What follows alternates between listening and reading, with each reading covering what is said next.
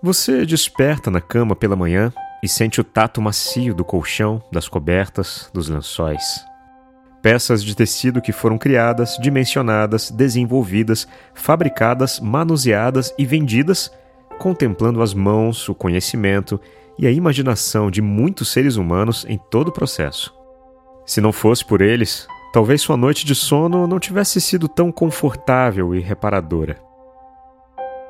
Você se levanta, se dirige à cozinha e pode sentir o embriagante aroma do café que foi semeado, cultivado, cuidado, colhido, torrado, embalado e transportado, passando por um longo e instigante processo pelas mãos de vários seres humanos até receber a água quente de sua chaleira fumegante. Você sai para o trabalho, atravessa a rua e só não tropeça em embalagens vazias diversas e restos de comida espalhados pela calçada porque o lixeiro e o motorista do caminhão de lixo recolheram tudo na madrugada anterior para que fosse mantida a ordem e a limpeza do seu bairro e da sua cidade. Tudo isso para lembrá-lo de que a sua profissão não pode e nunca será mais nobre do que aquelas que completam o seu dia e viabilizam a vida que você escolheu.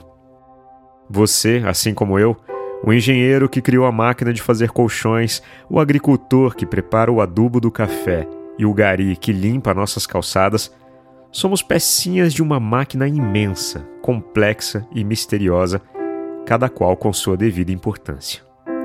Portanto, gostaria de propor essa reflexão sobre ego, que ele jamais nos imponha a cegueira da arrogância e a ilusão de que somos mais importantes do que os outros.